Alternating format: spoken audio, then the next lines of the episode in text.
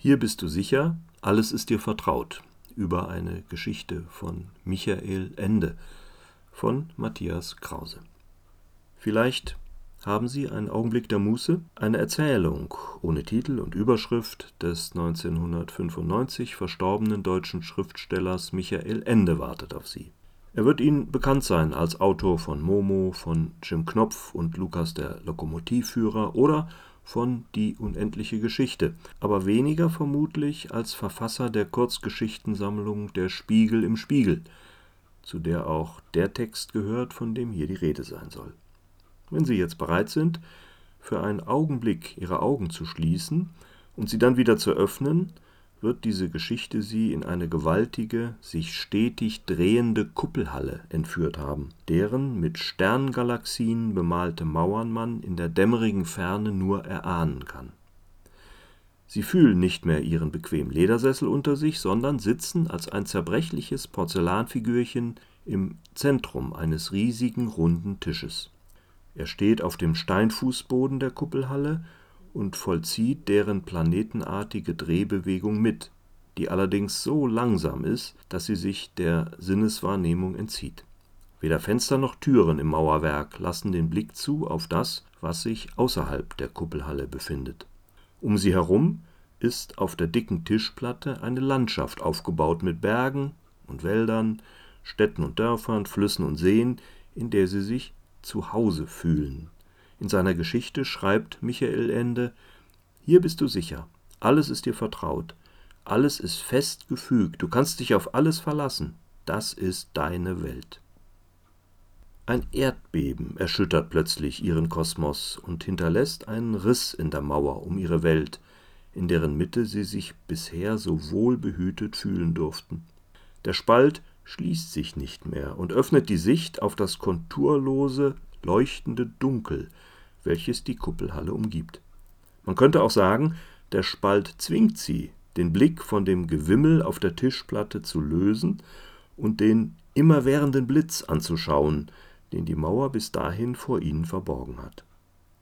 Draußen, jenseits des Spalts, lässt die Drehung der Kuppelhalle bald darauf eine eigentümliche Gestalt in ihr Blickfeld rücken. Sie steht still und ruhig da, obwohl keine Basis für die Füße zu sehen ist. Die Gestalt bittet sie mit sanfter Stimme, zu ihr herauszukommen, in das, was ihnen jedoch als bedrohliche Leere erscheint, in der sie für sich selbst keine Existenzmöglichkeit erkennen können.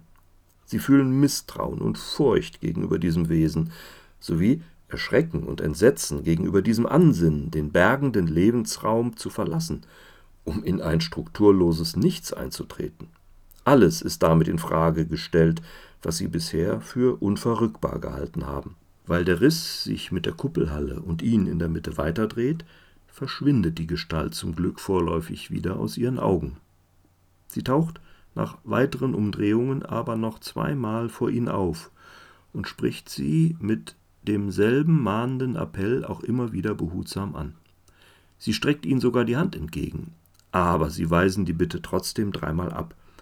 Es geht wohl ein spürbarer Zauber von dieser Einladung aus, dem sich ihr Herz auch nicht ganz entziehen kann, aber sie bezweifeln doch, dass die Hand sie halten würde, und das Versprechen eines Lebens außerhalb des aufgebrochenen Gemäuers mehr ist als Blendwerk und Lüge.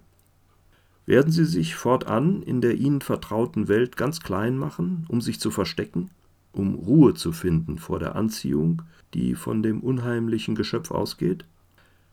Was ihnen dann geschehen würde, wenn sie sich so entscheiden und sich festkrallen in dem, was ihnen wohl bekannt ist, beschreibt Michael Ende in seiner Geschichte und es kann dort nachgelesen werden. Wenn Sie jetzt aber noch einmal die Augen schließen und wieder öffnen, sich in ihrem Lesesessel wiederfinden und sich umschauen, dann sehen auch sie sich im Zentrum eines ganz individuellen Universums aus vertrauten Menschen, routinemäßigen Abläufen, Verpflichtungen, Ambitionen und neuerdings auch aus virtuellen Landschaften, gebildet von zeitfressenden Internetplattformen und Social-Media-Aufgeregtheiten. Der eigene Platz darin, vielleicht mühsam errungen, immer wieder bedroht durch Schicksal, Intrige, Alter oder Krankheit, will verteidigt sein. Die Angst, in Mangel zu geraten, sei es materiell, sozial oder seelisch, begleitet jeden seiner Bürger und drängt ihn zur Abgrenzung und Absicherung.